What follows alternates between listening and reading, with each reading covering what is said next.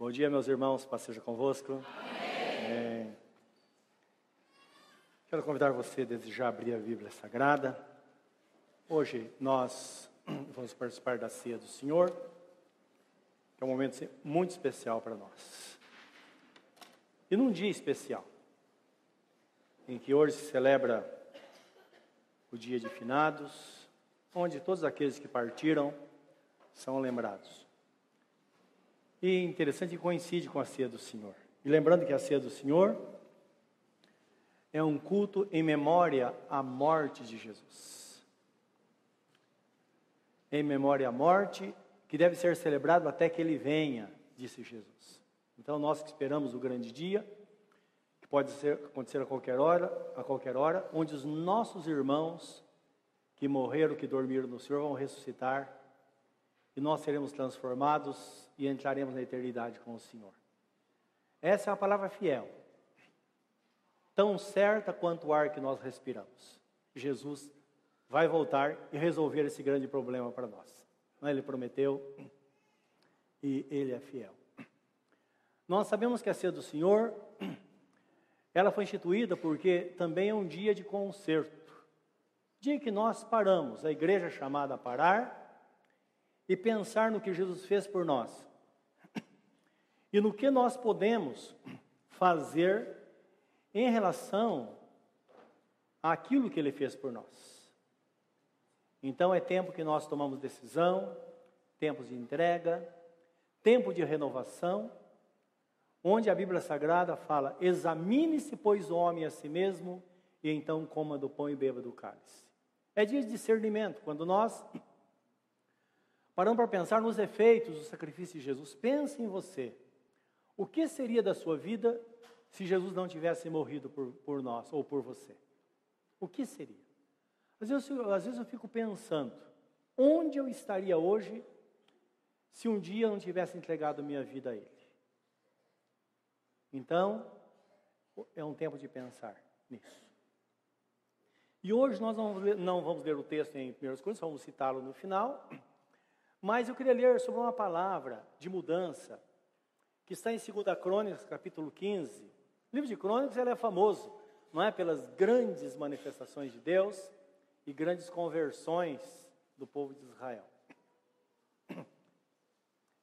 Enquanto se abre a Bíblia, eu tenho aqui um aviso para dar que os irmãos que é, costumeiramente realizam cultos aos lares, visitas aos lares, nós teremos uma reunião amanhã às 8 horas da noite aqui. Amém?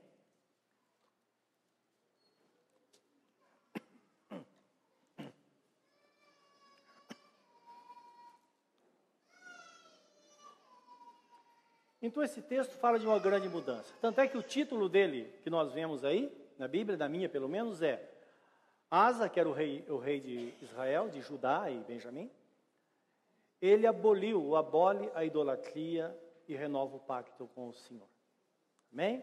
Vamos orar para que Deus nos abençoe nesta palavra. Querido Deus, dá-nos a tua bênção nesta manhã, esse dia tão solene para nós, para todos nós.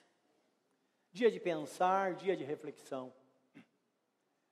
E nada mais útil num dia como esse, de nós voltarmos para dentro de nós e pensar ou pensarmos em nós. Pedimos que a tua graça inunde o nosso coração na disseminação desta palavra. Pedimos a iluminação do teu Espírito Santo, tanto para transmitir quanto para ouvi-la, porque nós precisamos do Senhor. Qualquer outro comentário não traria nenhum resultado, a não ser que seja respaldado por tua santa palavra, porque é dela que vem vida para as nossas vidas. Por isso te pedimos que nesta manhã a tua obra seja completa no nosso coração. Nós já louvamos o teu nome. Essa é a nossa missão, esse é o nosso desejo. É tudo que nós queremos é estar na tua presença sempre. Abençoa-nos, Senhor, para que outros também possam estar conosco dia após dia. Senhor Deus, como pessoas que estão se preparando para ser, serem batizadas no, no primeiro domingo do próximo mês. É bem provável que aqui, Senhor, estejam pessoas que vão decidir hoje e vão engrossar as fileiras daqueles que estão no caminho. Fazer parte, ó Deus, desse povo forte, povo marcado para a eternidade, preparado para vencer. Deus, que a tua graça esteja sobre nós de uma forma completa. Esse é o nosso pedido em nome de Jesus. Amém. Diz assim a palavra: Então veio, eu pediria para. Tá, tem um eco aqui no meu ouvido, para me ajudar nisso. Então veio o Espírito de Deus sobre Azarias, filho de Obed, e saiu ao encontro de Asa, e disse-lhe: Ouvi-me, Asa e todo Judá, e Benjamim. O Senhor está convosco enquanto vós estáis com ele. E se o buscardes, o achareis. Porém, se o deixardes, vos deixará. Israel esteve por muitos dias sem o verdadeiro Deus e sem sacerdote que o ensinasse e sem lei. Mas quando na sua angústia se convertia ao Senhor Deus de Israel e o buscava, o achava. E naqueles tempos não havia paz nem para o que saía, nem para o que entrava, mas muitas perturbações sobre todos os habitantes daquelas terras. Porque gente contra gente, cidade contra cidade se despedaçavam, porque Deus os conturba, ou os conturbara com toda angústia. Mas esforçai-vos, e não desfaleçam as vossas mãos, porque a vossa obra tem uma recompensa.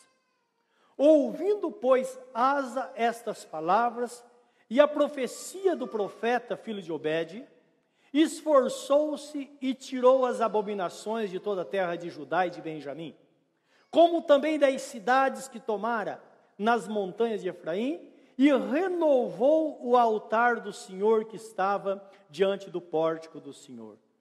E ajuntou a todo Judá e Benjamim, e com eles os estrangeiros de Efraim e de Manassés e de Simeão, porque de Israel vinham a ele em grande número, vendo que o Senhor seu Deus era com ele.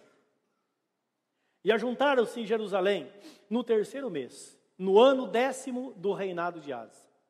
E no mesmo dia ofereceram sacrifício ao Senhor, do despojo que trouxeram, seiscentos bois e seis mil ovelhas. E entraram no concerto a buscarem o Senhor, Deus de seus pais, com todo o seu coração e com toda a sua alma e de que todo aquele que não buscasse ao Senhor, Deus de Israel, morresse, desde o menor até o maior, e desde o homem até a mulher. E juraram ao Senhor em alta voz, com júbilo, e com trombetas, e com buzinas.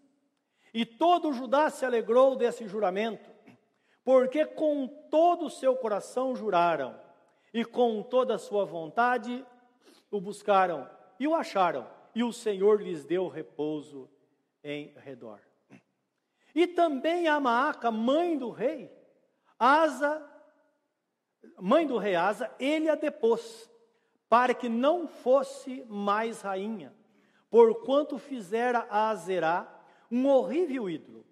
E Asa destruiu o seu, seu horrível ídolo, e o despedaçou, e o queimou junto ao ribeiro de Cedron. Os altos, porém, não se tiraram de Israel. Contudo, o coração de Asa foi perfeito todos os seus dias. E trouxe as coisas que tinha consagrado seu pai e as coisas que ele mesmo tinha consagrado à casa de Deus, prata e ouro e utensílios. E não houve guerra até o ano 35 do reinado de Asa. Louvado seja Deus. Esforçai-vos e não desfaleçam as vossas mãos, porque a vossa obra terá uma recompensa. Essa foi a palavra principal profética ao povo de Israel. Mostrando que, de fato, o nosso esforço, ele sempre será recompensado. Aqui se aplica a lei, a, a lei ou o princípio da campanha, ou, desculpe, da, da, da lei da semeadura. Não é? Se aplica o princípio da lei da semeadura, que planta e colhe. E quando o servo de Deus, ele dispõe de esforço para resolver, para mudar a sua vida, certamente ele terá uma grande recompensa. Então o texto, meus irmãos, ele fala sobre uma palavra, palavra de exortação, que significa encorajamento, que Deus deu ao povo de Israel, chamando o seu povo através do profeta Azarias, como nós vemos aqui, uma palavra dada ao rei Asa e à nação de Judá. Então fala Judá e Benjamim, porque na divisão dos reinos, Judá e Benjamim constituiu-se na nação de Judá, o reino de Judá, e os demais reinos, dez reinos, na nação de Israel. Então, chamando eles a uma conversão sincera, para que houvesse mudança na vida da nação. É claro que eles aspiravam isso. E a proposta divina é essa: que se eles atendessem a esse chamado, certamente a vida deles seria mudada. Então, o texto faz uma explanação sobre a situação daquela nação e diz que era uma situação caótica.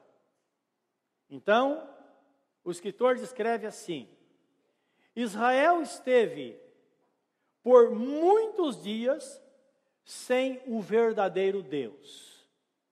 Então, esse é o retrato de uma nação, ou de uma pessoa, ou de uma família, que muitas vezes está à procura de Deus, mas não tem o verdadeiro Deus. Isso significa que a pessoa, quando não encontra o verdadeiro Deus, muitas vezes ela aplica a sua vida ou a sua adoração a deuses falsos.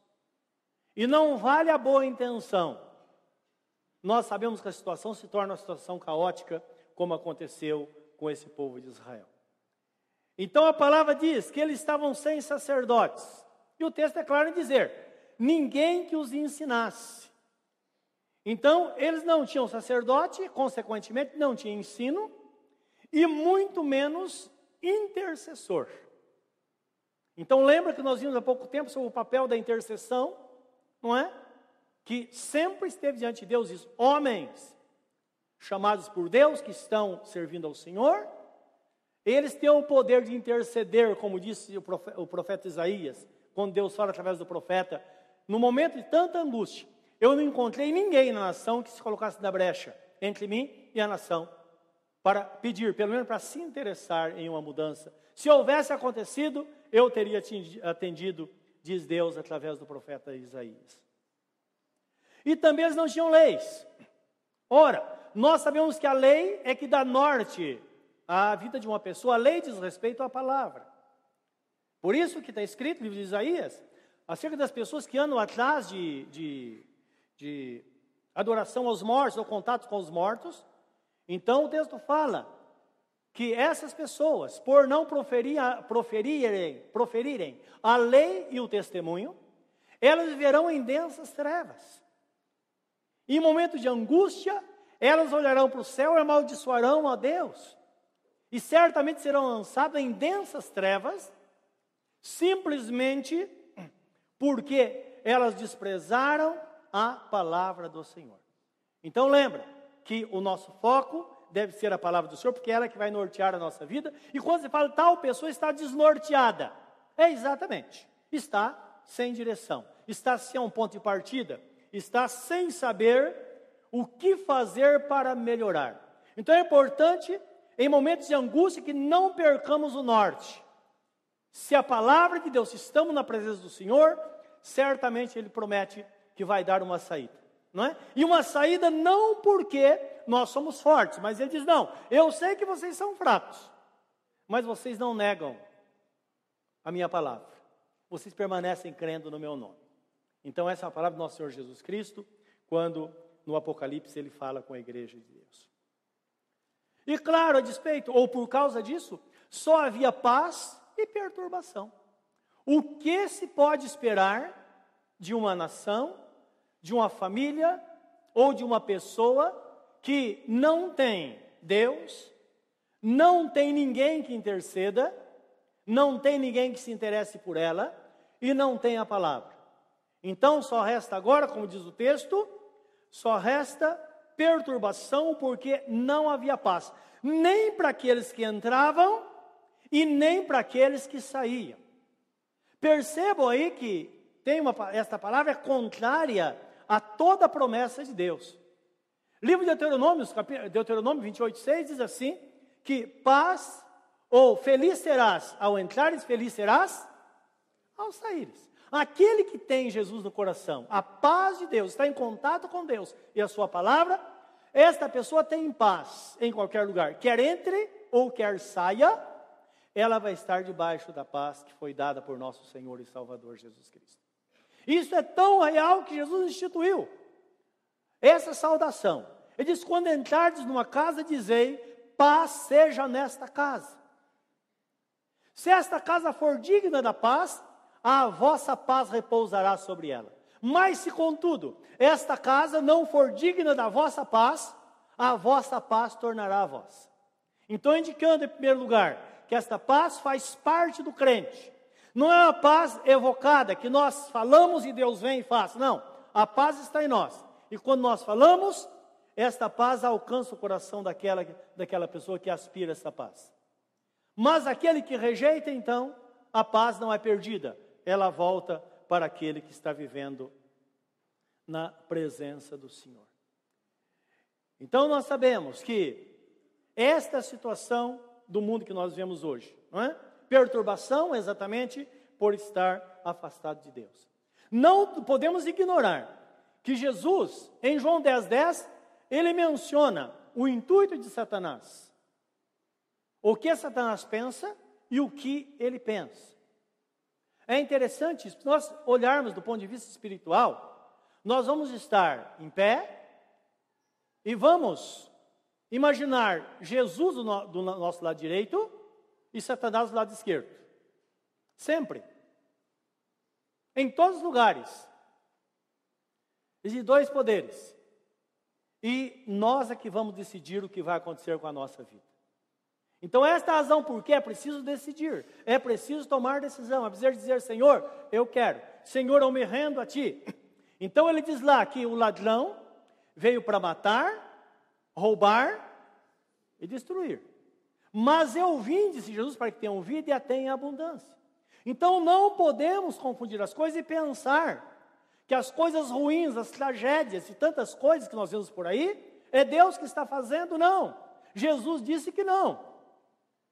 O caráter de Jesus é diferente. O propósito dele para a nossa vida é diferente. Ele disse: Eu vim para que tenham vida e vida em abundância. E esta vida em abundância é uma vida cheia de paz, que nem sempre diz respeito a posses, a coisas que nós buscamos, coisas passageiras e temporais que nós buscamos nessa terra, como diz a Bíblia Sagrada, até porque as coisas eternas são coisas invisíveis. E Jesus, ele fala sobre esta vida. O salmista diz assim: salmista, parece Davi. Ele diz assim: Senhor, eu tenho mais paz no meu coração. Eu estou muito melhor do que momentos que eu vivi em tempo de colheita. Então, muitas vezes a pessoa pode estar vendo uma escassez muito grande, mas ter o coração cheio de paz. E quando ele fala sobre esse assunto, ele diz: Em paz eu me deito, e logo pego no sono, porque o Senhor me faz repousar em segurança. Então, indicando que esta é a vida que ele projetou para nós, e quando nós entendemos o caminho, meus irmãos, quando conhecemos e entendemos o caminho a seguir, a decisão a tomar, é certo que nós alcançaremos aquilo que buscamos de Deus, porque nós temos interesse e Deus também tem interesse em completar a obra que ele começou na nossa vida, conforme está escrito em Filipenses 1:6, que ele começou, aquele que começou a boa obra é poderoso para terminá-la até o dia de nosso Senhor Jesus Cristo. O que não pode é nós aquietarmos o nosso coração, ou tentar aquietar o nosso coração em tempo de crise, achando que é natural nós vivermos debaixo de opressão constantemente. Então, por isso Jesus chama os oprimidos. Por quê? Ele sabe que uma vida, se não estiver voltada para Ele, esta pessoa está sujeita a viver debaixo de opressão. E muitas vezes a opressão ela surge por algo muito pequeno, mas ela vai crescendo. E nós somos assim. Às vezes surge um pensamento, E aquele pensamento simples, nós deixarmos alimentar daquilo, de repente nós passamos a noite acordados por cá, porque aquela pequena preocupação ela vai aumentando, aumentando, aumentando, e de repente nós nos vemos numa situação sem saída. É verdade ou não é? Salomão, o maior sábio de todos os tempos, que não houve ninguém sábio igual ele eh, sobre a terra, ele fala em Eclesiastes 7,7, ele diz assim: A opressão faz endoidecer até o sábio. É verdade ou não é? A opressão faz endoidecer até o sábio, e o suborno corrompe o coração. Portanto, o meio correto de se livrar da opressão é fazer o que Jesus Cristo nos ensina. Quer sejamos crentes ou não, se a pessoa não tem Jesus, ele é chamado a buscar a Jesus. Se a, a, nós temos a Jesus, a opressão tenta chegar, nós vamos nos curvar diante dele e dizer: Senhor, eu lanço sobre ti a minha ansiedade, porque está escrito que o Senhor tem cuidado de nós. Em Mateus capítulo, 8, capítulo 11, 28 a 30, Jesus fala assim: Vinde a mim, todos vós que estáis cansados e oprimidos. Esse texto traz uma outra tradução: cansados e sobrecarregados não é? Porque essa sobrecarga está, dá a entender uma pessoa que está tão carregada que ela não consegue se mover. É comparada a um carro de boi. Por isso que Jesus fala assim: Vinde a mim, todos vós estáis cansados e oprimidos, eu vos aliviarei. Tomai sobre vós o meu jugo e aprendei de mim, porque sou manso e humilde de coração, e achareis descanso para as vossas almas, porque o meu fardo é leve e o meu jugo é suave. Então, quando fala de co colocar com ele debaixo do jugo. O jugo é aquele instrumento que chama canga, não é? Que nós conhecemos, que faz com que dois bois estejam unidos para puxar o mesmo carro. E tem uma característica interessante isso. Que um carro que é, é puxado por boi ainda existe, né? Hoje mesmo estava vindo para cá e vi uma pessoa treinando os bois lá puxando um carro perto de casa. Então, o carro tem uma haste no meio, chamado varal. E prende os dois bois, um de cada lado. O que acontece se tirar um boi? Quando ele botar força só de um lado, o carro vai ficar girando em torno de si. É por isso que tem gente que fica patinando, não é? Virando em, girando em círculo e nunca chega a lugar nenhum. Sem Jesus é assim. Ah, mas vou colocar uma outra pessoa, não vai adiantar. Vou colocar Pode idealizar qualquer coisa. Por isso que a Bíblia fala, a Bíblia Sagrada diz, não vos ponhais em julgo desigual. Porque tem uma palavra bíblica, livro de, da lei, que diz assim, que o povo de Israel não deveria pôr dois animais de espécies diferentes na mesma relha. Isto é, botar um cavalo e um boi não dá certo. Por isso que Jesus, ele é representado no livro de Marcos, o Evangelho de São Marcos, como boi, aquele que leva as nossas cargas. Então, nós sabemos que quando Jesus, ele fala, vinde a mim, coloca no meu jugo, lado a lado com ele, ele não vai levar o carro sozinho. Ele vai dividir a força conosco. Porque na verdade, Deus não faz assim. Existe algo que ele já fez, ele pagou o preço.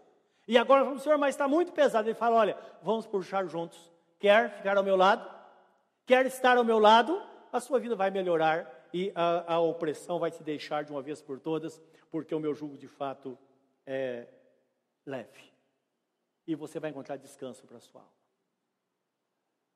Meu irmão, minha irmã, não suborne o seu coração. A Bíblia fala que o suborno corrompe o coração. O que significa o suborno? O suborno é quando nós buscamos a solução em coisas que não vão nos trazer a solução, muitas vezes são coisas temporárias. É a pessoa que está angustiada, ela vai às compras. Não é assim? Se tem dinheiro, vai comprar. Se não tem, usa o cartão de crédito. Não é assim? Ou compra pagar lá em dez vezes. Só que vai vencer. E a angústia vai ser pior. Porque quando você deu a cartinha em casa, vai ser pior a angústia. A opressão vai ser maior. Então não suborne. As pessoas não conhecem a Deus, procura, procura a solução num copo de bebida. Não é verdade? Beber para esquecer. E olha a situação de tantas pessoas como elas estão, porque elas bebem para esquecer, mas ela não imagina que com o tempo elas serão esquecidas. Não é assim? Veja as famílias que têm pessoas que fizeram, que fizeram esta prática. Elas estão abandonadas por aí. Alguns lutando, não é? É? Buscar a misericórdia de pessoas que trabalham e lutam para recuperar essas pessoas, porque a família diz: não dá mais. Outras pessoas buscam tantas coisas. E cá entre nós, até os crentes buscam muitas vezes, em baladas. O mundo faz isso, jovens. Mas na igreja hoje tem a balada evangélica. Não é verdade? Estou um pouco estressado. Olha, eu preciso extravasar isso. Onde eu vou? Até uma balada evangélica. Vai lá e aquele som alto e fumaça e tal. E passou, a pessoa vai lá e vou me libertar. Não é? Crente não bebe. Mas hoje tem a cerveja sem álcool que está na mesa de muitos irmãos. E quando ela faltar, não é? Vem virar outra coisa, nós sabemos disso. Percebam, muitas vezes não é a situação, é a intenção. Os irmãos estão entendendo? Um abismo chama outro abismo. Por isso que Deus fala: não suborne o seu coração. E você pode pensar em tantas coisas que às vezes o ser humano buscam a solução, não é? E é certo, quando estamos percebendo estamos em dificuldade, o pensamento vem. Nós vemos muitos caminhos. Sim, nós estamos rodeados de caminhos. Mas lembra, existe somente um caminho que trará descanso para a nossa alma e você sabe qual é. Ele sim vai trazer descanso para a nossa alma, porque na hora da angústia nós teremos a sua mão sobre nós para nos abençoar, para nos conduzir, para nos fortalecer. Porque o propósito de Deus, meus irmãos, é que aquele que é crente, aquele que não é crente, seja crente. E aquele que é crente permaneça no caminho. E sirva o Senhor de todo o coração. Nós sabemos que altos e baixos nós nunca chegaremos. Como um canto que nós cantávamos antigamente, me lembro, era bem jovem, ele dizia: é, andando com Cristo nós subiremos mais, olhando para o mundo nós desceremos mais. E depois dizia: subindo e descendo nunca chegaremos. Então subamos, subamos, seguindo a Cristo cada dia mais. Esse é o pensamento divino, esse é o pensamento bíblico para nós que estamos na presença dele. E a ceia do Senhor tem um efeito muito grande nisso, porque toda ceia nós paramos, quer queiramos ou não, se quisermos estar na presença de Deus, vamos parar, porque o Senhor fala: examine-se e tome uma atitude. Não é assim? Quer dizer, isso é maravilhoso na nossa vida. Não é sempre ter essa palavra de Deus, Deus com todo o amor falando aos nossos corações. O propósito de Deus para a nossa vida está um dos textos, né, porque que é muito claro, Eclesiastes 9:8. Ele diz assim: Poderia sintetizar ele. Não perca a unção de Deus. Não é? Jesus fala no livro de Apocalipse: guarda bem o que tens, para que ninguém tome a tua coroa. Aí nós pensamos, não, olha, a gente torce, né? Isso aí, é conveniente. Eu tenho que tomar posição porque eu não vou deixar que ninguém tire isso de mim. Estamos falando com pessoas, não é verdade? A nossa luta não é contra carne e sangue. Quem poderia tomar a nossa coroa, meus irmãos? Somente Satanás. Então guarda o que tens, para que ninguém tome a tua coroa. E Eclesiastes, tem esse texto que eu quero ler com vocês, onde diz: em todo tempo, essa palavra é muito interessante, em todo tempo. Então, quando fala em todo tempo, indica aí uma continuidade, não é uma prática contínua em todo tempo, que é um advérbio. Então, todo tempo indica que Deus está falando: olha, não é agora, faça algo, daqui um pouco não faça. Não.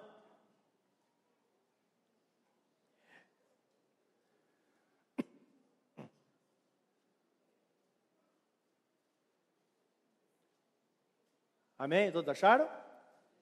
Em todo tempo, diga comigo, em todo tempo não esquecer. Sejam alvas as tuas vestes E nunca falte o quê? O óleo sobre a tua cabeça. Nunca falte o óleo. O óleo é a unção do Espírito Santo. Em todo tempo sejam alvos as tuas vestes e nunca falte o óleo sobre a tua cabeça.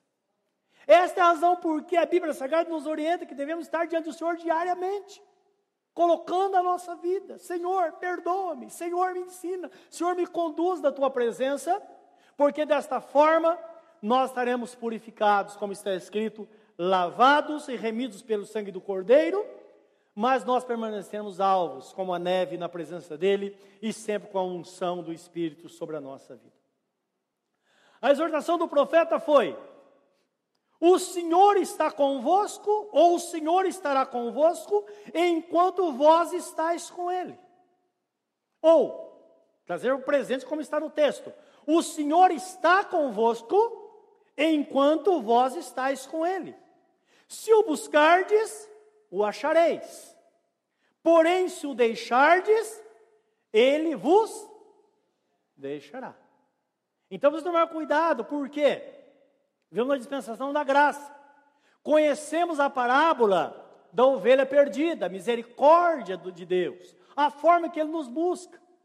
Mas quando nós somos buscados, geralmente nós voltamos machucados. Não é? Lembra do filho pródigo? Quando a pessoa cai em si. É a forma que Deus age.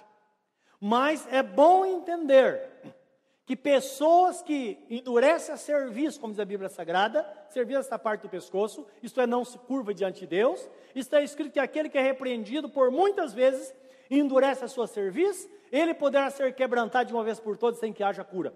Nós nunca sabemos qual será a nossa última oportunidade. Nós não sabemos. Então, por isso, por isso que o texto fala: cuidado. Se buscamos a Deus, seremos abençoados. O texto fala que todas as vezes que o povo de Israel se arrependeu, Deus trouxe o avivamento. Todas as vezes que nós nos arrependemos, nos colocamos diante de Deus, nós somos alcançados, visitados por Deus. Só que ele diz: cuidado, permaneça firme, não seja instável. Permaneça na presença de Deus diariamente. Nunca deixe Satanás ocupar sua mente de abandonar os caminhos do Senhor por absolutamente nada, porque só na presença de Deus há alegria.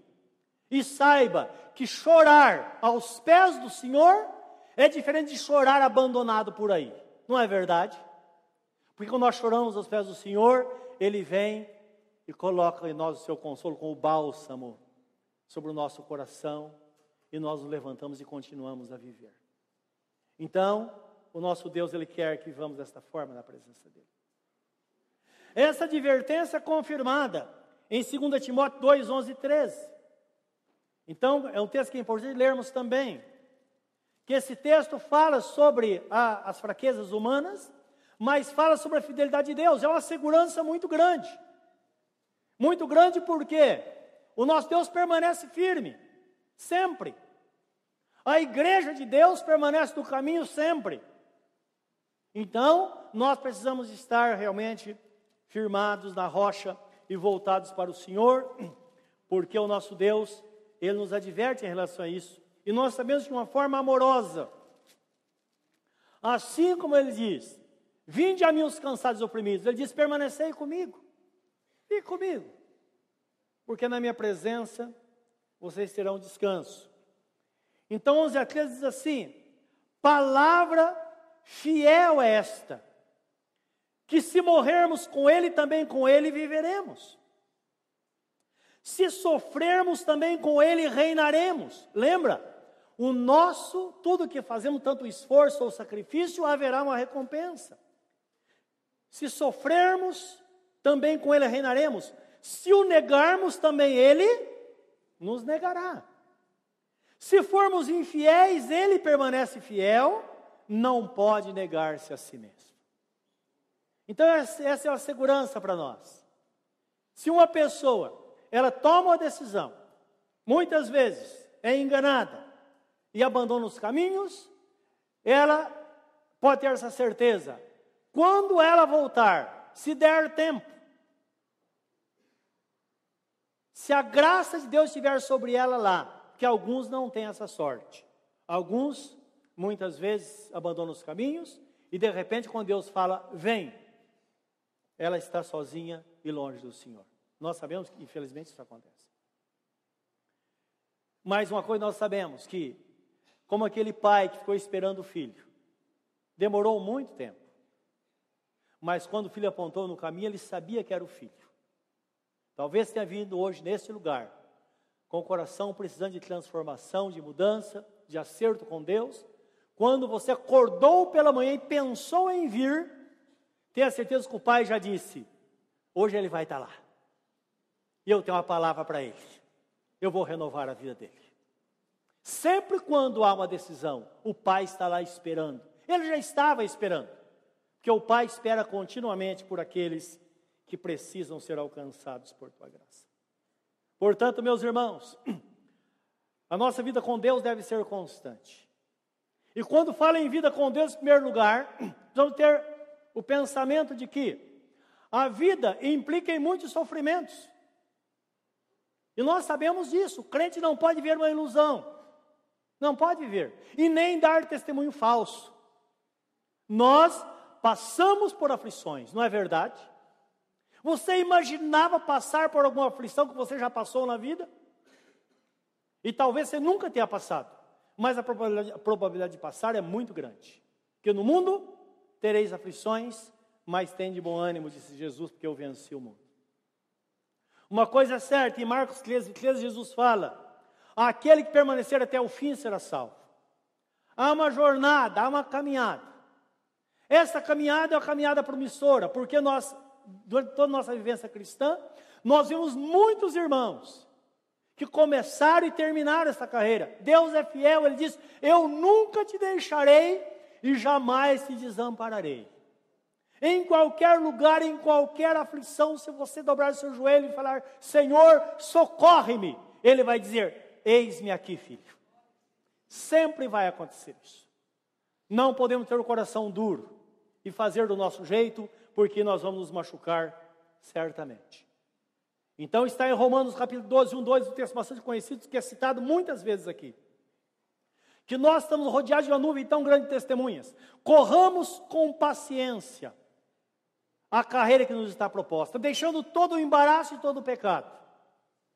Olhando firmemente para Jesus, que é o autor e consumador da fé. Então Jesus é o exemplo principal e temos, por exemplo, também todos os nossos irmãos que lutam e vencem.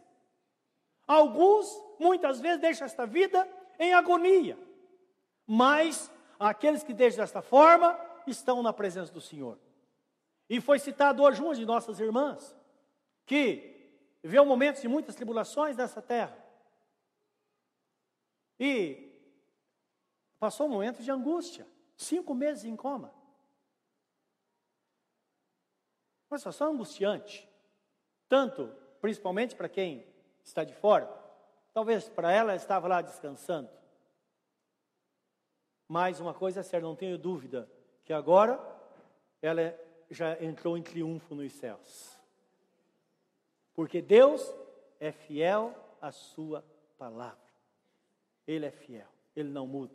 E esse é o consolo que Deus dá a nós.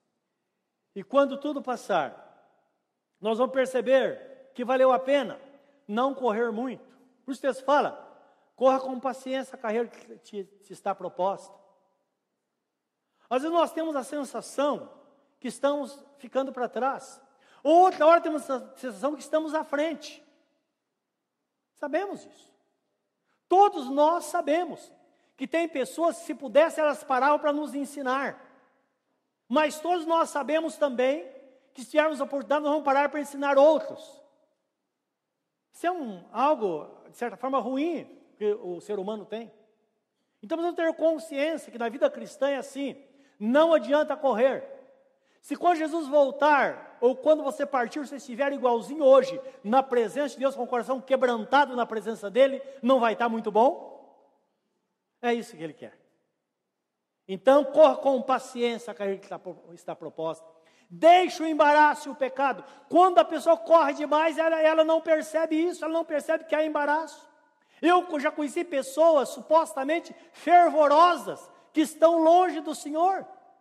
Da mesma forma que elas viviam na presença de Deus, jejuavam, oravam, fazia, acontecia, no momento de angústia elas disseram não para Deus.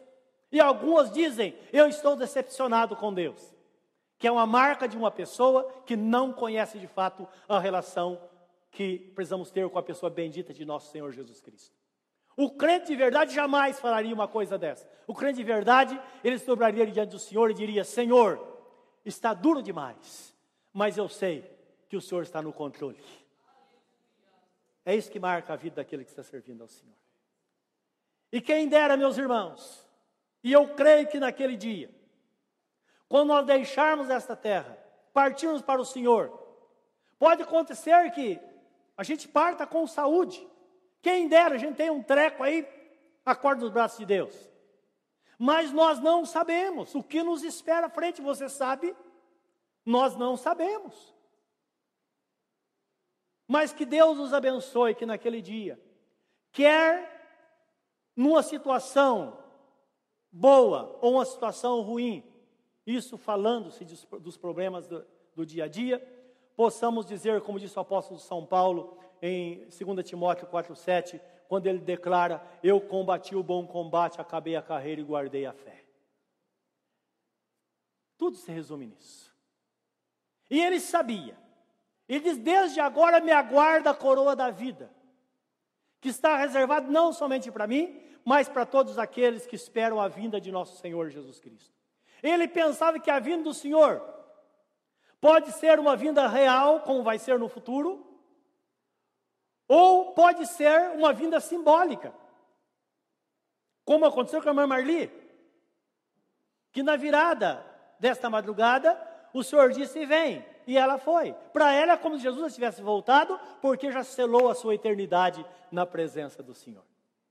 Então, ele visualizava a coroa da vida, e nós todos nós sabemos, é uma palavra que mexe o nosso coração, quando Jesus Cristo diz que naquele dia ele vai estar lá, esperando. Imagine Jesus com a coroa da vida esperando por você, dizendo: Bendito, venha. Entra no reino que eu preparei desde a fundação do mundo. Eu paguei o preço para que você estivesse aqui. E quando você passar, ele fala: parabéns, bem-aventurado é você e bota a coroa na sua cabeça e você entra para a eternidade. Meus irmãos, essa é a esperança do crente. Ou há algum outro motivo neste mundo para estarmos na presença do Senhor? Tudo que passar disso se torna passageiro e supérfluo. Portanto, o mais importante para nós é quando nós olhamos para a eternidade e pensamos que algo nos espera lá, a coroa da vida. Segundo Crônicas, Crônicas 15, 8 diz que o rei Asa ouviu a voz de Deus. Ora, quando Deus fala, ele espera que te ouça a sua voz. Quando ouvirdes a voz do Senhor teu Deus, não endureçai os vossos corações, diz a Bíblia Sagrada. Outra hora Jesus Cristo fala: quem tem ouvidos para ouvir, ouça. Ele espera. Quando ele fala, quando nós falamos, nós esperamos que as pessoas estejam atentas. Não é assim? Quando Deus fala, ele tem o endereço certo, ele fala ao nosso coração e fala com o propósito. Porque ele diz: A minha palavra não tornará para mim vazia, porque ela é como, uma, como a chuva que sobre a terra, que, que desce sobre a terra, ela cumprirá aquilo que me apraz. Então diz que ele, o texto diz que ele se esforçou. Ora, nada pode ser feito sem esforço. Ele se esforçou, isto é, ele deu um passo de fé, que significa tomar uma atitude, uma atitude que mudaria o futuro da nação e o futuro dele. E nós sabemos que a atitude de fé muda o futuro de uma pessoa. Meus irmãos, a ordem divina é que tenhamos atitude de fato. A atitude correta mudará a trajetória da sua vida mudará a trajetória da nossa vida quando tomamos a atitude correta, respaldado pela palavra do Senhor. Muitas vezes se tomam atitudes incorretas. Muitas vezes atitudes que estão sustentadas por coisas que não têm, não têm fundamento. Constantemente as pessoas tomam atitude. E nós sabemos que em todas as áreas, pessoas saem do emprego achando que vai ter algo melhor, não espera a direção de Deus. Pessoas deixam a família, largam o casamento, porque tem um coração endurecido. E esquece que está escrito no livro de Provérbios: aquele que se separa ele procura os seus interesses e insurge-se contra a verdade. Então, as pessoas falam, vai melhorar, vai ser melhor. E se esquece que só Deus pode dar descanso onde nós estivermos. E a propósito, essas coisas acontecem para que o nosso coração esteja no Senhor, porque está escrito: onde estiver o teu tesouro, ali estará o teu coração. A decisão certa muda de fato a trajetória. A decisão certa é aquela decisão que nós tomamos respaldado pela palavra do Senhor. Ora, se o Senhor não dá direção, então é melhor não mudar. Se o Senhor não falou nada, é melhor ficar quieto. Como diziam os profetas, como disse Moisés: se o Senhor não for conosco, nós não sairemos daqui. E ele estava no deserto, a sensação que tinha que Deus tirou ele da, da, da escravidão, colocou no deserto e abandonaram. E Deus disse: Não, Moisés, eu vou mandar um anjo meu com você. Ele disse: Não, Senhor, nós não queremos anjo, nós queremos a presença do Senhor. E Deus disse: Então, Moisés, eu vou com vocês. Mas lembra, tome mais cuidado, porque é difícil para mim estar com vocês e ver as pessoas se rebelando contra mim. Então, quando nós temos a direção de Deus, dizemos: Senhor, eu não vou orar para o anjo estar comigo, o Senhor está comigo. Na hora da dificuldade, na hora das ameaças, na hora quando Satanás tenta cirandar a nossa vida e tentar nos botar para trás, nós podemos dizer: Senhor, com toda a convicção, maior é aquele que está em mim do que aquele que está no mundo. Tudo pode acontecer daqui para fora, mas daqui para dentro não, porque aqui habita o Senhor Todo-Poderoso, Jesus Cristo ressurreto dentre os mortos, que certamente vai nos conduzir à vitória. Portanto, meus irmãos, nós vemos atitude de fé. Como aconteceu com a nação de Israel, certamente nós podemos ter grandes mudanças. Em Lucas 9, 23, Jesus Cristo disse: Se alguém vir após mim, ou melhor, se alguém quer vir após mim, negue-se a si mesmo, tome a sua cruz de cada dia e siga-me. Então, se a pessoa quer ir a Jesus, é necessário primeiro entender que é preciso negar-se a si mesmo. E negar significa realmente olhar para Jesus. E a despeito das circunstâncias. Eu me lembro quando me decidi servir a Jesus, tomei a decisão, fui tocado por Ele. Eu disse: Senhor, não sei o que vai acontecer amanhã. Eu sei que vai ser muito difícil. Eu sei que vou perder muitos amigos. Eu sei que vou vai ter uma mudança radical. Mas não importa o que aconteça, eu entrego tudo nas tuas mãos, eu vou fechar os olhos e vou te seguir. Então, é, é isso que Deus pede de nós. Seguir ao Senhor não é tentar diariamente, tentar uh, diariamente é, é, deixar coisas para trás. Existe um, é, uma história que hoje eu vejo vídeos por, é, é, rolando por aí de que é uma história real, bíblica, não é? Real assim é um, um pensamento real, de algumas pessoas com algumas cruzes nas costas seguindo, representando a vida cristã. Então Jesus fala: aquele que quiser ir após mim, negue-se a si mesmo, tome a tua cruz e siga-me. A tua cruz de cada dia. Não é? Porque cada dia, a cruz de cada dia. É o que ele diz, diariamente. E o camarada, todo mundo andando, claro, naquela dificuldade dia a dia, de repente ele para e olha na cruz e fala: essa cruz é muito comprida, não precisava ser tão grande assim. Tão desproporcional. A cruz deveria ser proporcional, não é? Aquela haste comprida, arrastando. E ele falou: quer saber de uma coisa? Eu tenho na bolsa um serrote. E se eu cortar um pedacinho? E ele vai lá. Ele sabe quando a gente está cansado, um quilo faz muita diferença, não faz? Muita. E ele se sente aliviado. E segue de novo. Só que depois, ele falou: parece que eu não tirei nada. Aí veio que mas tira mais um pedacinho. Tá bom. De repente, quando ele olha, todo mundo quer a cruz enorme, e ele com a, um, um, a cruz faltando um pedaço grande. Ele está indo. De repente, eles chegam num alto e vê a cidade lá do outro lado, toda iluminada. Deus lá com todos os irmãos servindo ao Senhor. E a Bíblia fala do rio da vida. E tinha lá um, Antes de entrar na cidade, tinha lá um, um, um, um vale. E aí alguém disse: Como nós vamos passar esse vale? E eles olham, olha, o irmão fala: Vocês não pensaram nisso? O vale é exatamente o tamanho dessa cruz, ou a cruz serve exatamente para cruzar o vale. A propósito, é de ponte. Então jogue a cruz. E ele jogava a cruz de um lado e do outro e passava por cima dela. Você já sabe o final daquele que cortou, né?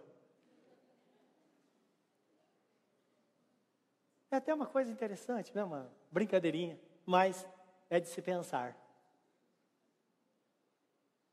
Leve a sua cruz, sua cruz de cada dia. As coisas poderão não mudar para você como você espera. Você poderá não ter uma vida boa aqui na terra como você espera ter. Leve a cruz.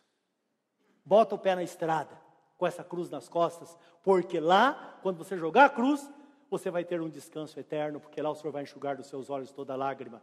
Não haverá tristeza nem dor, porque lá o Senhor vai estar presente para nos conduzir em alegria eternamente na presença dEle. Então, reasa no seu esforço. Ele tirou as abominações da nação, isto é, tudo que era profano. É engraçado, interessante, nós sabemos o que é santo e o que é profano. Sabemos ou não sabemos? Precisa alguém falar? E ele tirou tudo que era profano. Disse: não, isso não serve. E fez uma limpeza. Mas aí teve um problema. Ele tinha a sua mãe, que era a rainha mãe, que tinha uma influência muito grande no reino, uma influência até maior do que a influência do rei, porque era conselheira do rei, muitas vezes era feita a vontade dela. E ela insistiu na idolatria. Ela viu tudo mudando e disse: Eu não vou mudar, para que eu mudar? Eu mando em tudo. Eu posso fazer o que eu quero, o que eu quero. O rei Asa, o que ele fez? Ele depôs a sua mãe. Isso é importante para nós, porque às vezes nós temos mais tolerância com as pessoas que nós amamos, com os nossos amigos, do que com aqueles que nós não conhecemos, não é verdade? É verdade. E tem muita coisa que nós pensamos. O pecado, muitas vezes, é, ele, as coisas erradas, elas são relativas. O pecado do pobre é pior do que o pecado do rico, não é verdade? O rico faz, e ninguém, imagine, tem como obedece. O, o pobre faz algo, todo mundo cai de pau em cima dele. É verdade ou não é? Estou falando alguma bobagem? Não. Então nós sabemos que a palavra é a verdade. O nosso Deus ele é justo. E nós sabemos o que precisa ser feito, o que não precisa ser feito. E ele diz para a mãe: sai, eu não posso, ninguém me tira daqui. sai sim. Ela foi deposta. Ele diz: não vai reinar mais aqui. Só reina aqui quem estiver de acordo com aquilo que eu quero fazer para agradar ao Senhor. E aí nós vemos que em seguida ele renovou o altar do Senhor. A, de, a, a mãe dele sendo deposta está em 15, 16. Eles renovaram o altar do Senhor. Isso tem um simbolismo muito grande, não é? Porque o altar de Deus hoje é o nosso coração. Lembra que nós sempre falamos que as coisas do Velho Testamento eram sombras das futuras? Hoje é a realidade. Lá o altar era o lugar onde oferecia o cordeiro. Hoje o altar é o nosso coração. E daqui é que sai o nosso sacrifício de louvor ao Senhor nosso Deus. Com o altar restaurado, nós, nós vemos que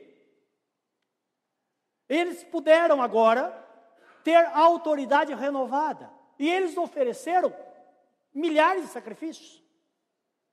E nós sabemos que quando pensamos nesta palavra, é o que Deus ordena para nós, que nós pensamos, ah, Salomão só ofereceu seis mil, aqui ofereceu seis mil cordeiros, tantos, tantos, tantos bois.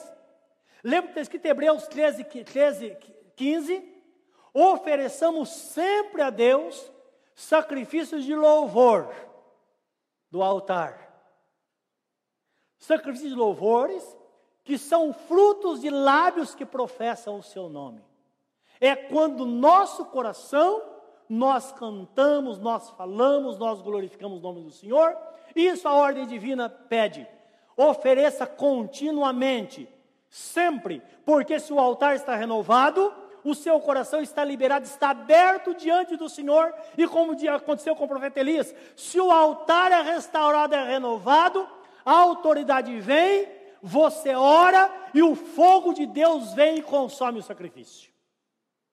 É isso que acontece. Então, essa é uma palavra que Deus tem para nós nesta manhã. E por fim, eles devolveram todos os utensílios do Senhor, tudo que era sagrado. Não vemos nisso hoje um apelo de Deus dizendo: devolva-se para mim. Nós somos os utensílios sagrados do Senhor, somos ou não somos? A Bíblia Sagrada diz que tudo, tudo que há em nós, nós usávamos como instrumento da injustiça, mas agora nós usamos todos os nossos membros como vivos dentre, dentre os mortos, como sacrifício que agrada ao Senhor. E Deus fala: devolva-me o que é sagrado, devolva-me a sua vida, devolva-me tudo aquilo que o mundo tirou de mim. Consagre-se ou reconsagre-se a mim hoje, coloque no meu templo, porque certamente a sua vida será diferente e haverá paz. Então diz que houve paz em todos os termos. Haverá paz. E Jesus fala: A minha paz vos dou, não vos la dou como o mundo a dá. Esta recompensa hoje para a sua decisão, para o seu esforço, até que você espere a coroa da vida que eu vou te dar na eternidade. Curva o seu semblante diante do Senhor nesta hora, eleve seu pensamento a Deus. E vamos pensar nesta palavra nesta manhã.